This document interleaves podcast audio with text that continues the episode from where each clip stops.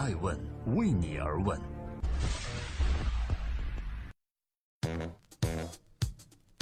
Hello，各位好，这里是爱问每日人物，今天是周六，感谢聆听和陪伴。今天我在革命老区甘肃张掖问候大家。今天上午我参观了中国西路红军的纪念馆，了解到在曾经的长征途中众多的英勇烈士。我想在这个七月党的生日的纪念日里面，缅怀众多的先烈，留存他们的英雄精神，也是爱问希望传递给大家的。回到主人公，爱问人物，今天哪位人物会上榜呢？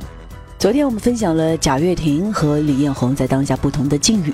一个是众人质疑，一个是众人鼓掌，但是他们都共同的看好汽车领域。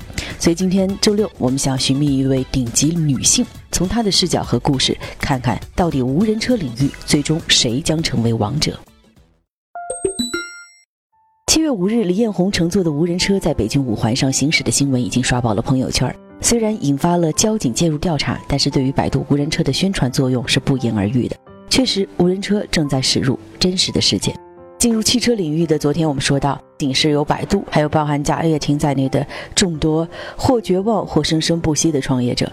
老贾宁愿辞去乐视控股董事长的职位，也要转任乐视汽车 CEO，孤注一掷，再次一搏。无独有偶，还有众多的传统汽车企业和科技公司都在无人驾驶的领域不断尝试。今天的这个周六，我们要介绍一位女性 CEO，来自通用汽车，Mary Barra，玛丽·博拉。玛丽博拉对世界称：“我们预计通用将会是第一家在大型生产组装工厂生产真正无人驾驶汽车的高产量汽车制造商。”这位女性 CEO Marie Bra 为何底气十足？无人车领域最终谁将会成为王者呢？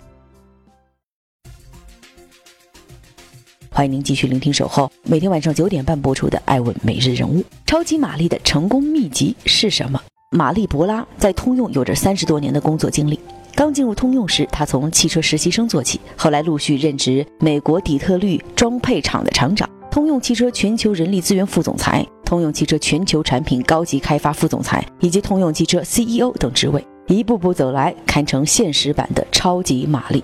这位超级玛丽是典型的结果导向思维者。他曾经说过：“从第一天起，我就没有把性别作为一个考虑事情权衡的标准，更更多的是关注做事情的结果以及怎么做好这些事情，做出真正的成绩，同时保持高度的诚信和团队精神，其他问题就会迎刃而解。”在结果导向的思维下，博拉推进工作始终以保持盈利为中心。为了提高通用的盈利水平，他持续削减成本计划。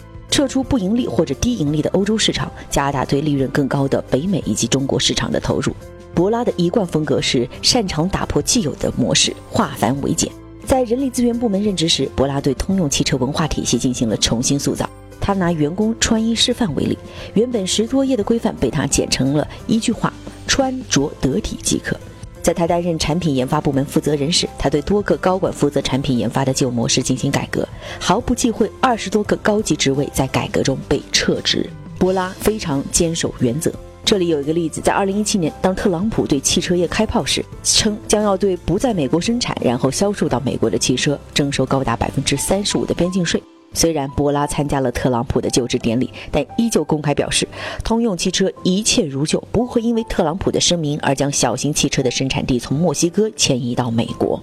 值得一提的是，博拉领导下的通用在无人车领域雄心勃勃。二零一六年，通用花了近六亿美金对自动驾驶汽车公司 Cruise Automation 进行收购，又对美国第二大打车应用我们在本周也介绍过的 Lyft 公司投资了五亿美金。今年六月份，无人驾驶纯电动 Bolt 下市，与 Lyft 共享网络，既打无人车概念，又自带共享经济关怀，一度成为了特斯拉的强劲对手。正在播出的是《爱问每日人物》，我是爱成。今天呢，我在美丽的中国大西北甘肃向各位问候。呃，受长江商学院的邀请，来到这儿进行爱国主义教育。今天上午呢，我们向甘肃张掖市的一部分的中小学生捐赠了可以保暖又防雨的冲锋衣。在长江有一句话叫“无公益不长江”，也希望收听爱问每日的朋友可以相信“无公益不爱问”。回到今天的主题，爱问每日人物之无人车领域，到底谁会成为最终的王者？喧嚣和挑战都是什么？通用的女 CEO 博拉野心勃勃在无人车驾驶领域。而这个领域此时已经是蓝海，各大汽车的制作商对无人驾驶领域的王座摩拳擦掌。比如说，福特投资了由谷歌和 Uber 前高管创办的 Argo AI，称要将 Argo AI 这家公司的专业技术和福特的自动驾驶员汽车项目结合在一起，将在2021年前推出完全无人驾驶的汽车。同时，本田、现代、丰田的目标比较一致，都是在2020年让自动驾驶汽车开上高速公路。宝马宣布与英特尔和 Mobileye 合作开发无人驾驶汽车，对外宣称呢，将在2021年之前产生出高度完全自动驾驶的系列汽车。还有一直追求尖端技术的特斯拉也说，在二零一七年底，无人驾驶汽车就可以不需要人的任何干预，自动从洛杉矶开到纽约了。而中国市场的企业也在摩拳擦掌，华为在北京、上海、武汉、谷歌等地都设有无人车研发团队，而且对人员和资金进行了大力度投入。百度呢，宣布了阿波罗计划。意在通过百度的自动驾驶技术，向汽车行业及自动驾驶领域的合作伙伴提供一个开放、完整、安全的软件平台。李彦宏更是亲自乘坐无人车上北京五环，全程不碰方向盘，震惊众人，包括交警。无人车领域不得不提的，当然还有昨天的艾问每日人物乐视贾跃亭。这一贾跃亭在乐视体育生态中心乐 C 的第一款概念车的众多功能进行演示后，多次被曝资金链断裂。七月初，贾跃亭夫妇及乐视系三家公司的十二点三七亿元资产又被司法冻结。虽然起因是乐视手机业务融资贷款，但是不可避免的将波及到贾跃亭的造车梦。艾文可以看到千军万马涌入无人车领域，然而无人车领域还有一段路需要走，目前存在着若干问题。比如说，二零一六年四月份，特斯拉召回了两千七百辆的 Model X 款的 SUV 汽车，原因是在汽车的可靠性和安全性上仍存在无法解决的问题。谷歌无人车也存在同样的安全问题。据相关报告显示，每行驶九千六百公里，谷歌的无人车呢就会引发一起交通事故。也就是说，面对复杂路况很容易出事故的情况，谷歌无人车目前仍没有解决的方案。沃尔沃也在面临难题，原因是系统无法识别袋鼠等动物。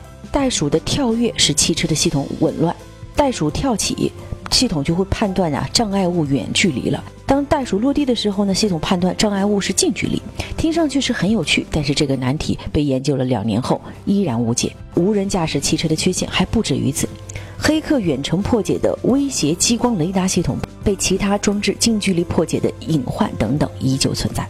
我想，任何新事物的诞生都需要一个过程，正如通用的 CEO Marie Bra 所说的，由于无人驾驶汽车领域是一个全新的行业，因此还有很多需要完善的地方。当技术准备好，才是成熟的，才能被采用。